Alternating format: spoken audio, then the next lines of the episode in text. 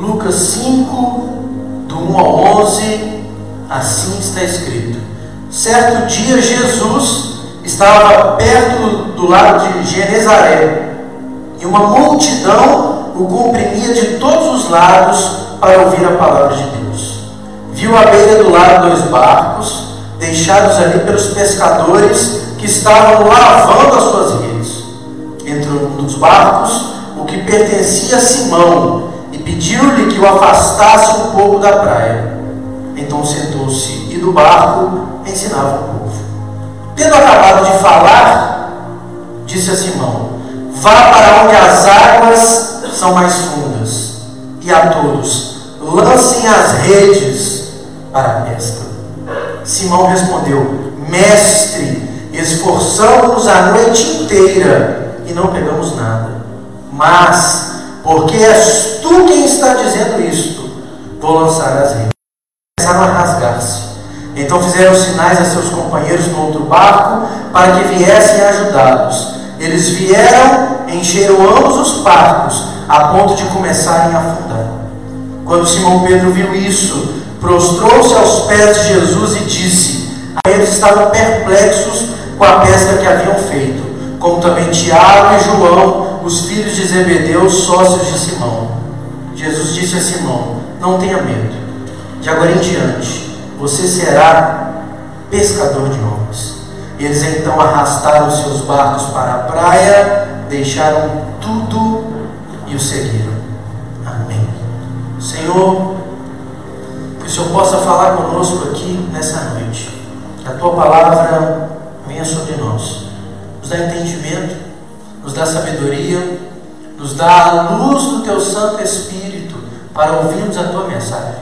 Se tem alguma coisa em nós que precisa ser tirada para que entendamos a tua palavra, faça isso. Nós queremos é receber algo de ti nessa hora. É o que nós oramos no nome de Jesus. Amém. Pode assentar no seu lugar.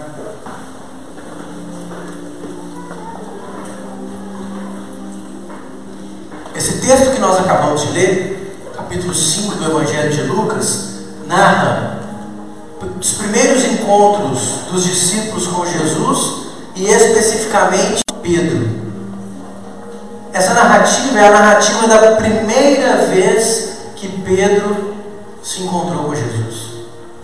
E nós sabemos pelo texto bíblico que ele nunca mais foi a mesma pessoa depois desse encontro. Aquele que era um mero pescador numa região pobre de Israel, na Galiléia, trabalhava numa espécie de cooperativa com dois sócios, com Tiago e João, que eram irmãos, que haviam pescado e tal, uma noite difícil, depois uma pesca espetacular. Ele é chamado a abandonar tudo, a seguir a Jesus. E a vida dele foi radicalmente transformada. Tal como a maioria de nós aqui, né? Todos nós em algum momento da nossa vida, nos encontramos com Jesus. Talvez alguns de nós lembram da data, dia, local. Talvez outros não, porque muitos falam, já nasci no Evangelho. Mas lembra qual foi o dia que tomou a decisão de, mesmo estando na igreja, se encontrou com Cristo? O encontro com Cristo é um momento de transformação radical da vida. Nós conseguimos muitas vezes olhar a nossa vida antes de Jesus, depois de Jesus. Antes do encontro com Cristo e depois do encontro com Cristo. Pedro, além dessa oportunidade, ele tem que se encontrar uma segunda vez com Jesus. Daqui a pouco a gente vai ler o texto, mas depois que Jesus morre e ressuscita, Jesus tem que voltar a se encontrar de novo com Pedro. Porque apesar do primeiro encontro, três anos e meio depois, Pedro achava-se perdido. Mesmo andando com Jesus três anos, três anos e meio exatamente, Jesus teve que se encontrar de novo com ele. Teve um encontro e teve um reencontro.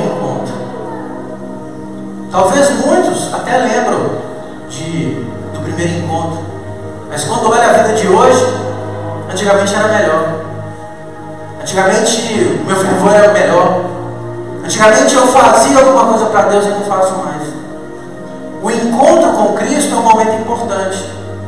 Mas a vida cristã deve ser uma vida de constantes reencontros com o Senhor. Não dá para achar que pelo simples fato de ter se encontrado com Cristo um, dia na vida, ponto final. Mesmo andando com Jesus três anos e meio, todos os dias, Pedro precisou de se reencontrar com Jesus. Porque mesmo ao lado de Jesus, por um lapso de tempo sem ele, ele se perdeu. Nessa noite, eu quero falar sobre os dois encontros que Pedro teve com Jesus e tirar algumas informações, alguns ensinos importantes para nós. Primeiro, o primeiro encontro de Pedro com Jesus, a gente pode chamar de um encontro da conversão. E esse encontro de Pedro com Jesus tem alguns eventos interessantes. O texto fala que Jesus vinha andando, uma multidão de gente do lado dele, aí Jesus viu dois barcos. Aí Jesus vira para o sujeito: quem é esse barco? É o do Simão. Vou usar seu barco aqui. Talvez Simão tivesse ouvido falar de Jesus, visto de longe, mas nunca tinha tido contato com ele. Aí Jesus entra no barco dele, fala para a multidão, e o texto fala que aqueles, aqueles barcos estavam à beira da praia, à beira do lago, eles estavam ali lavando as redes porque eles haviam tido uma pesca infrutífera. Eles haviam tido uma noite de insucesso uma noite de fracasso. O sujeito bater a rede a noite inteira, não pegar nada, o máximo que pega é sujeira. Nós tivemos uma experiência assim, férias passadas, nós passamos alguns dias na casa do De Paula. E alguns companheiros aqui estão entre nós, né? Cismar de pescar lá na lagoa. E nada. Cismar de bater rede na lagoa e nada. Vamos quase enrolar na rede, quase cair lá dentro para bater a bendita tarrafa. Uma lagoa fechada, peixe cevado, nada, nada. Era diversão. Imagina quem precisava sobreviver daquilo. Uma noite de pesca infrutífera era um dia de serviço perdido, um insucesso. E é bonita essa imagem, eles estão ali Imagina você tenta fazer alguma coisa e dá tudo errado. Aquele irmão que tenta consertar o encanamento e piora a situação. E acaba tendo que pagar alguém, já passei por isso. Aí você já guarda as ferramentas reclamando, né? Era um dia de fracasso. Jesus se encontra com eles. Jesus entra no barco deles. É interessante, eles não consideram Jesus não. Jesus deixa entrar no barco. E a entrada de Jesus no barco não foi por acaso. Jesus entra no barco, fala lá com a multidão, e depois Jesus os convida, entra no barco comigo. Entra no barco comigo. E o texto fala que sobre a palavra de Jesus houve uma pesca espetacular. Algo sobrenatural. Não é porque Jesus viu um cartão de peixe, não, irmãos. Era impossível naquele horário do dia pescar. Um calor terrível. Um momento totalmente contrário àquela atividade. Mas debaixo da palavra de Jesus, eles tentaram mais uma vez. Debaixo da palavra de Jesus, eles tentaram de novo. E me chama a atenção que quando eles batem a rede e pegam muitos peixes, eles ficam assustados. Tem uma, uma reação de Pedro. Pedro, chegam com o barco à beira do, do lago. Pedro se lança aos pés de Jesus e fala assim com Jesus: Senhor, afasta-te de mim. Eu sou pecador. Nada é para peixe, nada não para tranquilão. Eles ficaram tão assustados com aquela intervenção de Jesus que a primeira noção que eles tiveram do seu pecado. A experiência de conversão, irmãos, é uma experiência onde o ser humano cai na real. Às vezes Deus permite um fracasso, um insucesso, um tropeço, uma adversidade, uma luta, no deserto. Se nós tivéssemos uma oportunidade, eu poderia pedir para contar. Quantos vão relatar que se chegaram a Cristo por um momento de doença? Por uma dificuldade financeira? Por um problema na família? Por algum insucesso em uma área qualquer da vida? Porque nesses momentos onde nós estamos lavando a rede pelo nosso insucesso, Jesus se coloca para fazer parte do barco da nossa história. Eles permitiram que isso acontecesse. E quando Pedro entendeu quem estava ali com ele, não era qualquer um, primeira atitude dele, ele reconheceu a sua condição de pecado.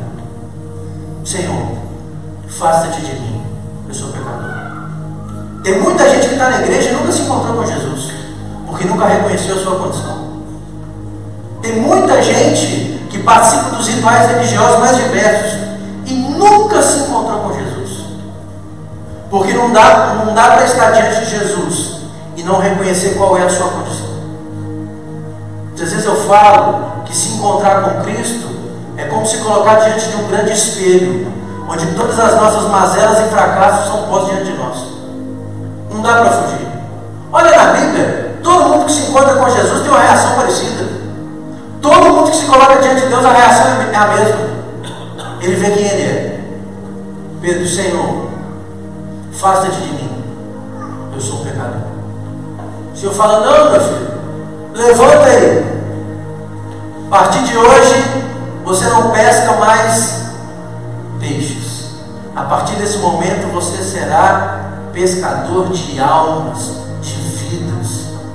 A experiência de conversão de Pedro também se transforma em uma experiência de chamado. Talvez se Jesus tivesse chamado Pedro antes, fosse até mais fácil.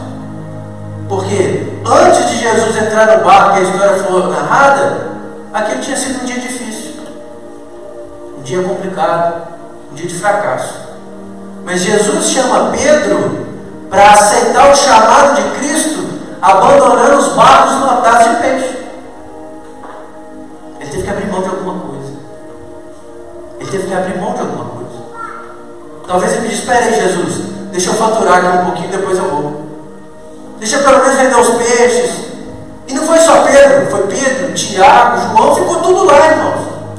Barco, rede, peixe, o texto fala que eles abandonaram tudo e passaram a seguir Jesus. A experiência de conversão, irmãos, é a experiência de sempre abrir mão de alguma coisa. Tem muita gente que quer até seguir Jesus, mas não abre mão de nada. Tem muita gente que quer até caminhar no Evangelho, mas abrir mão de nada. O Rafinha, pode pular os slides aí, nós estamos lá na frente, meu filho. Vai, vai. Vai, Ari. Não abre mão de nada. Eu quero servir a Jesus do meu jeito. Eu quero servir a Jesus à minha maneira. Eu quero servir a Jesus com as minhas condições. Jesus deu uma condição para Pedro. Abre mão aí. Abre mão da maior pescaria que você já teve. Abra mão das redes lotadas de peixes e venha se eu desse a oportunidade, você poderia contar do que você abriu mão. Muitos tiveram a abrir mão de uma vida promíscua, que dava até um prazer temporário.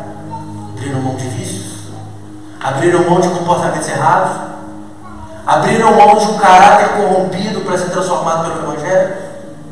Muitos, para seguir Jesus, tiveram que se afastar de amizades, mas que eram influências negativas.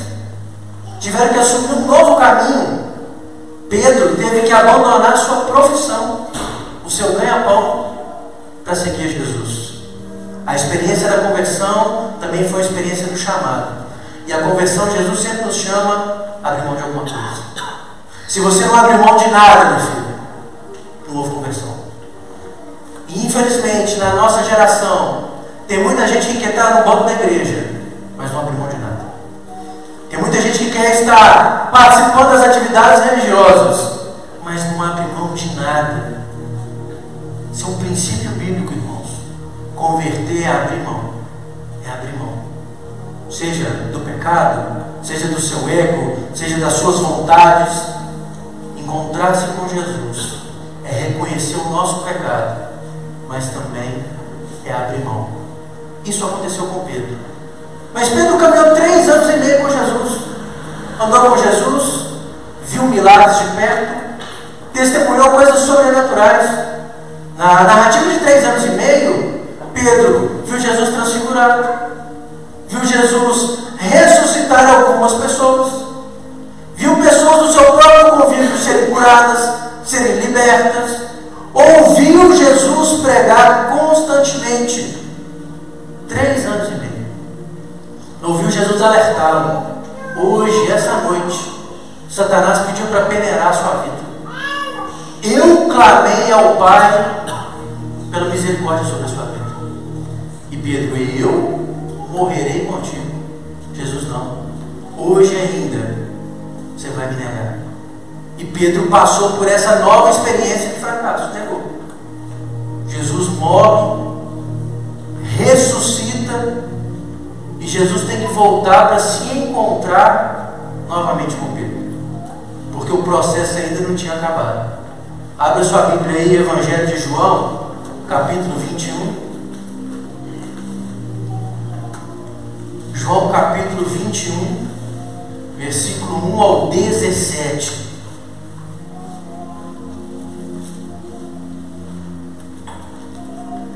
Depois de três anos, Pedro se achava pronto.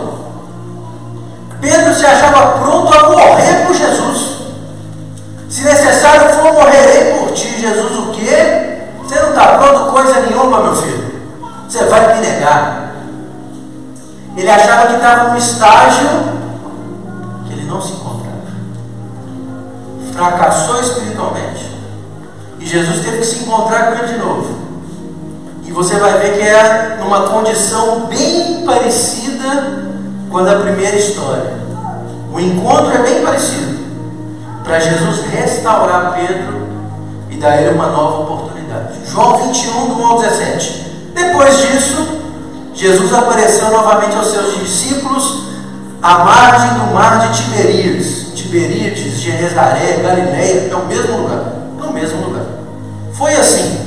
Estavam juntos Simão Pedro, Tomé, chamado Dídimo, Natanael de Caná da Galileia, os filhos de Zebedeu, Tiago e João, os mesmos da outra lá, e outros dois discípulos. Vou pescar, disse-lhe Simão Pedro. Eles disseram: Nós vamos com você. Eles foram, entraram no barco, mas naquela noite pegaram nada. Ao amanhecer, Jesus, já ressuscitado, estava na praia, mas os discípulos não o reconheceram. Ele lhes perguntou: Filhos, vocês têm algo para comer? Eles responderam que não. Ele disse: Lancem a rede do lado direito do barco e vocês encontrarão.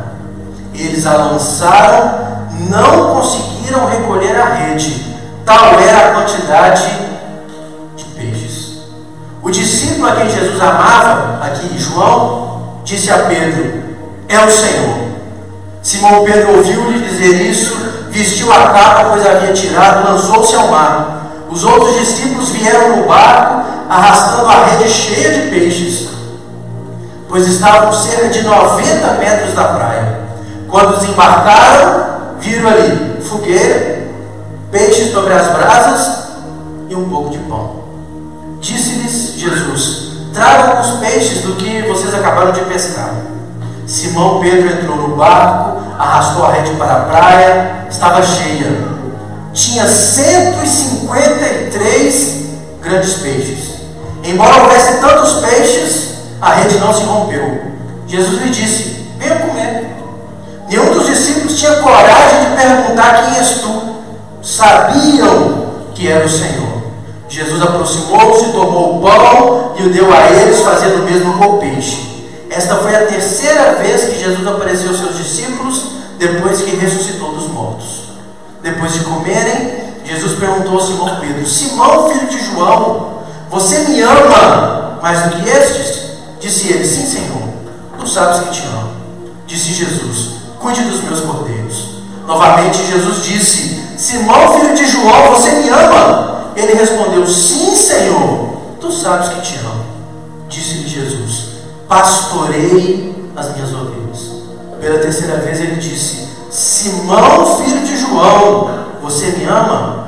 Pedro ficou triste, magoado, por Jesus ter perguntado pela terceira vez: Você me ama? E lhe disse: Senhor, tu sabes de todas as coisas e sabe que te amo. Disse-lhe Jesus: Cuide das minhas ovelhas. Entre as diversas coisas que Jesus faz depois de ter ressuscitado, porque do domingo de Páscoa que Jesus ressuscita até ele subir aos céus definitivamente, isso se demorou 40 dias, irmãos. Jesus ficou 40 dias por aqui. Entre as diversas coisas que Jesus faz, Jesus reserva um momento para construir a mesma narrativa do encontro inicial de Pedro. Pedro que estava lá, possivelmente arrebentado da alma, né? Se achava o cara, negou Jesus três vezes. Possivelmente frustrado, quebrado interiormente. Porque não tem nada pior do que a pessoa se achar o tal e fracassar. Não tem nada pior que a pessoa se achar pronta, preparada, forte o suficiente e fraquejar. E fraquejar naquilo que se achava forte. Pedro se achava pronto espiritualmente. Negou Jesus. E Jesus se encontra com Pedro e os discípulos na mesma condição, cansados, com fome, desanimados. Além de ainda não crerem piamente na ressurreição de Jesus, não tinham certeza que Jesus já tinha ressuscitado, tinham fracassado novamente na pescaria. Três anos e meio depois daquele dia, Pedro voltou a pescar. Pedro voltou a pescar. A última pesca de Pedro com seus companheiros foi no dia do chamado de Jesus. Ele tinha abandonado tudo aquilo. Ele podia ter uma desculpa, né? Todo estrenado. Não tem essa manha mais, né? Três anos sem fazer isso. A primeira e a última começou do mesmo jeito. Fracasso. Aí o que Jesus faz? Jesus vai lá e repete o milagre. Entra no barco, pode ir lá de novo, de dia, com o sol quente, no mesmo lugar, lança a rede. E olha o texto é mais detalhado, né?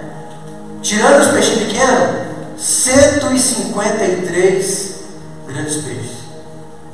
E o texto fala que houve um segundo milagre, que a rede aguentou. O texto faz questão de falar, e a rede não se arrebentou. Na hora que eles bateram a rede veio aquele tanto de peixe, João na hora, Pedro, é Jesus. Eles não tinham conhecido Jesus. O que, passou na cabeça deles, gente? Ele fez essa mesma coisa três anos atrás. O Pedro faz a mesma coisa da primeira vez, sai correndo. E o texto é legal, né? Que quando Pedro chega, o que tem lá na praia? Peixe. Já estava tudo pronto, né? Peixe assado, pão. Uma refeição já estava posta. Me ajuda aqui, irmãos. Quando Pedro nega Jesus, a última visão que ele tem é daquele olhar de Jesus e ele saindo dali amargurado, fracassei, caí, pequei. Muitos de nós passam por essa experiência. Quantas vezes a nossa vida cristã começou bem, mas parou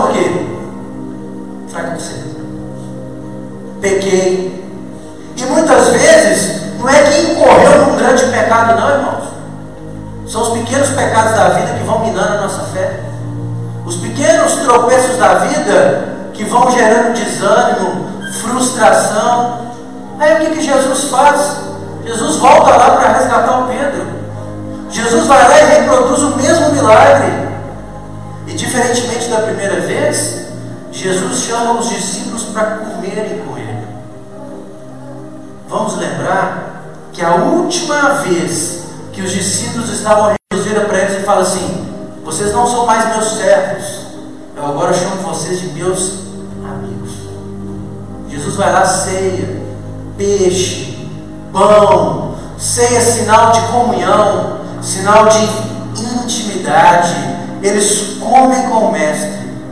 E Jesus, para terminar a história, restaura o chamado de Pedro com uma nova responsabilidade. Primeiro, Jesus lá atrás chamou Pedro para pescar homens, para ganhar pessoas a Cristo. Jesus vai lá e faz um novo chamado. E que à primeira vista, a gente muitas vezes não entende, né? Pedro, você me ama? Senhor, o senhor sabe que eu te amo. Então vai lá e cuida das minhas ovelhas. Pedro, você me ama? Senhor, senhor sabe que eu te amo. Então vai lá e cuida das minhas ovelhas. Pedro, você me ama? O texto fala, Pedro fica triste. Senhor, o senhor sabe de todas as coisas. O senhor sabe que eu te amo. Na língua portuguesa fica estranho, né? Para que Jesus pergunta três vezes? Aí alguns fazem uma relação direta. É porque ele negou Jesus três vezes. Então, se ele negou Jesus três vezes, Jesus vai lá e pergunta a Pedro se Pedro amava ele mesmo três vezes. Para poder trazer a Pedro que o amor era maior do que a negação que ele havia feito. Pode ser uma interpretação, mas tem um jogo de palavras nesse texto que a língua portuguesa não nos ajuda. Porque na língua portuguesa tudo é amor. Né? Você ama comida, ama dormir, ama o pai, a mãe, o irmão, o amigo, a esposa, o esposo. Amor, palavra mesma. Apesar de ser a mesma palavra, os sentimentos são diferentes. Às vezes muito grande entre você amar para o macarrão, o cachorro, o serviço, o filho, o pai. A palavra é a mesma, mas os sentimentos são diferentes. Na língua grega, existe uma palavrinha para cada sentimento. O que na Bíblia é tudo traduzido por amor, lá no original grego são palavras diferentes. E nesse texto aqui, o Senhor faz um jogo com duas palavras. Uma palavra que a gente conhece, a principal palavra grega sobre o amor, que é a palavra ágape, que é o amor de doação, o amor de Deus para o ser humano. O ágape, em algumas Bíblias, é traduzido por caridade é fazer para alguém que não pode te retribuir. É fazer sem esperar troca ou retribuição. As duas primeiras vezes que Jesus pergunta para o Pedro: Pedro, você me ama? Jesus vira para o Pedro e fala assim: Pedro, você me ama? A palavrinha bíblica lá é o ágape. Pedro, você consegue me amar como eu te amei? Você consegue me amar se entregando como você disse alguns dias atrás, que morreria por mim? Quando Pedro responde, Pedro utiliza uma outra palavra. Na, na língua grega existe uma palavra para amor, para o amor entre irmãos, que é a palavra filéu, que a gente traduz por fraternidade, amizade, companheirismo. É a palavra que Pedro usa para responder Jesus. Jesus pergunta assim: Pedro, você consegue me amar com o amor de Deus? Aí Pedro responde: Jesus, eu consigo te amar com o amor de irmão. Baixou a bola, né? Aí Jesus pergunta de novo: Pedro, você consegue me amar com o amor de Deus? Aí Pedro vai responder: Jesus, eu consigo te amar com o amor de irmão. Duas perguntas iguais. Na terceira vez, Jesus pergunta para Pedro e muda a palavra. Jesus vai utilizar a mesma palavra de Pedro. Na terceira vez, Jesus fala assim: Pedro, você me ama com o amor filéu, com amor de irmão? Por isso que o texto fala que ele ficou triste. E ele fala: Senhor, o Senhor sabe de todas as coisas. Ele entendeu que nem daquele jeito ele conseguiria amar Jesus como Jesus o amava. O Senhor sabe de todas as coisas. E o Senhor sabe que eu tento te amar assim. Nem o mínimo do amor de Pedro era próximo do amor que Jesus tinha por ele. Aí Jesus fala: agora sim, vai lá cuidar das minhas ovelhas. E Jesus tira Pedro de pregador do Evangelho e torna ele um pastor de ovelhas, um cuidador do povo Jesus dá ele um novo chamado. Mas até aquele momento, Pedro ainda não tinha caído na real, que o amor de Deus era muito maior do que aquilo que ele poderia oferecer. Desse dia em diante, Pedro realmente nunca mais foi a mesma pessoa. Poucos dias depois, talvez 15 dias depois desse dia, o Espírito Santo desce sobre a igreja. Ele abre a boca, 3 mil homens se convertem. Ele se torna o primeiro indivíduo a coordenar a igreja primitiva. Poucos dias depois é preso, porque tinha operado uma cura na porta do templo. E o sinédrio, os líderes judeus, aqueles que haviam condenado Jesus à morte, falam com ele: se você não parar de falar de Jesus, você vai morrer igual ele. Aí sabe qual é a resposta de Pedro? Não é dizer que não conhecia Jesus, é dizer: me importa obedecer a Deus e não aos homens. Ele mudou. Aquele reencontro de Jesus com Pedro fortaleceu a sua fé de tal ponto que ele viveu o resto da sua vida pela causa do Evangelho e morreu da mesma forma que Jesus morreu, crucificado. Mas no ato da morte, ele pede para que invertessem a cruz, porque ele fala: Eu não tenho dignidade para morrer como meu mestre morreu. Vocês querem matar? Toma essa cruz aí, porque igual Jesus eu não tenho dignidade para isso. Eu não posso morrer igual a ele, porque o amor dele por mim é muito maior do que o meu amor por ele. O reencontro restaurou a vida de Pedro. Talvez o que você precisa hoje é se reencontrar com Jesus. Talvez a vida cristã entrou no marasmo. E é impressionante como a nossa geração, a vida cristã está no marasmo. Aí eu espero vir na igreja, ver um espetáculo espiritual, pronto, estou renovado. Encontro individual. A experiência religiosa é boa, o culto é bom, mas você precisa permitir que Jesus te encontre de novo. Você precisa ir lá e buscar para achar o Senhor. Você precisa de dar ouvidos à voz de Deus. Talvez você fique assim, os problemas se repetem. É porque Jesus está querendo te encontrar de novo no meio desse problema. Jesus está precisando de restaurar o seu relacionamento com Ele. Talvez você possa estar vivendo como a igreja de Laodiceia vivia. A igreja de Laodiceia falava para Deus: estamos ricos, temos tudo e não precisamos de nada. E o texto fala que o Senhor estava à porta daquela igreja, do lado de fora, falando: Deixa eu entrar e ceiar com vocês. A vida cristã muitas vezes está tão estável, está tão tranquila, que a gente abandona o relacionamento com Deus.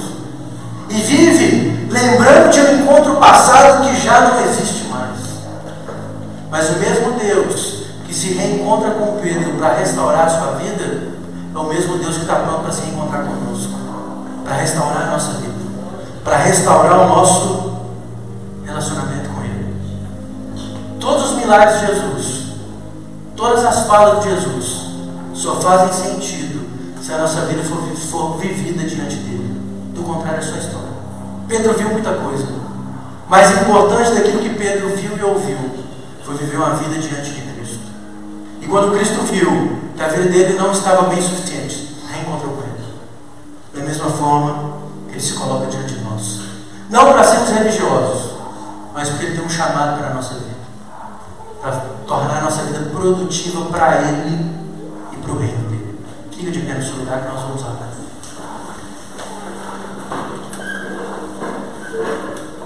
Quero que você cubra sua cabeça.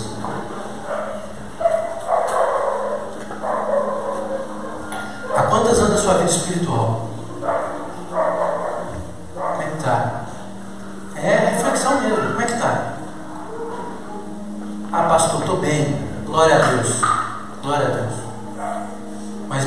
Vezes a nossa avaliação é uma avaliação mal feita.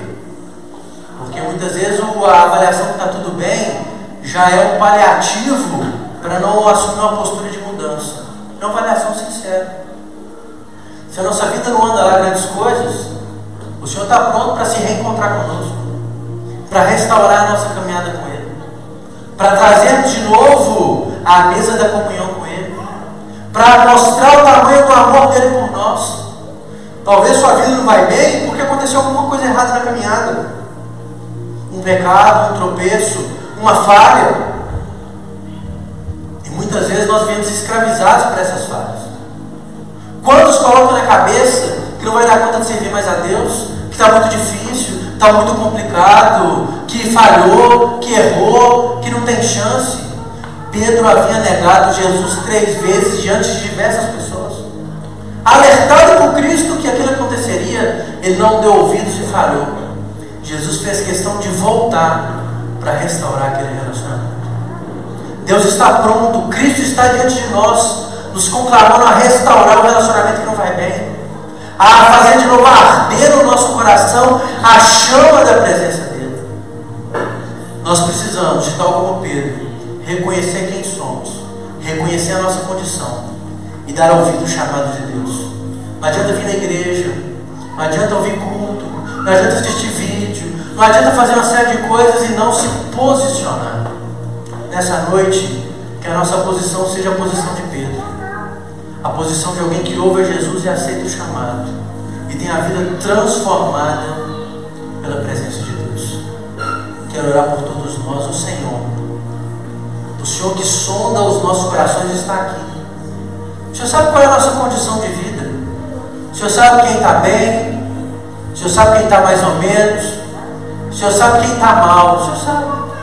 O Senhor sabe quem está aqui, quem vai ouvir essa mensagem, quem assiste ou vai assistir esse vídeo. O Senhor sabe qual é a nossa condição diante de Ti. Quantos de nós, nesse momento, estão na mesma condição de Pedro? Alguns precisando de ter um primeiro encontro com Cristo, outros precisando de se reencontrar com Jesus, porque se perderam na caminhada. A tua, Bíblia, a tua palavra, a Bíblia, deixa muito claro que o Senhor está sempre pronto para se encontrar conosco. Então, que haja um encontro de transformação na nossa vida, Senhor. Que nós possamos voltar a ter comunhão contigo. Que nós possamos voltar a estar à tua mesa.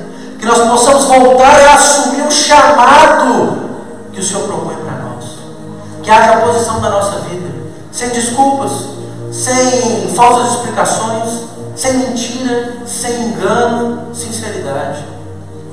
Todas as duas vezes, quando Pedro viu que é o Senhor, ele se posicionou. Nadou 90 metros dentro de um lago para se encontrar com Jesus. Abandonou as redes para caminhar com Cristo.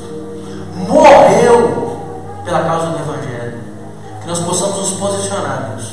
Porque não adianta também ficar vendo que não está bem e não faz nada. Não adianta nada ficar falando que está difícil, que está complicado e não se posicionar para a mudança, porque o Senhor está sempre conosco. O Senhor está sempre pronto a estender a mão, a falar que nos ama, a nos chamar novamente a cumprir aquilo que o Senhor tem para nós. Então que nós possamos nos posicionar, aceitar pela graça o teu amor sobre nós e cumprir o teu chamado nas nossas vidas, Pai. Que o nosso encontro, que o nosso reencontro com Cristo seja de mudança e de transformação, Deus. É o que nós oramos no nome de Jesus. Amém. Amém.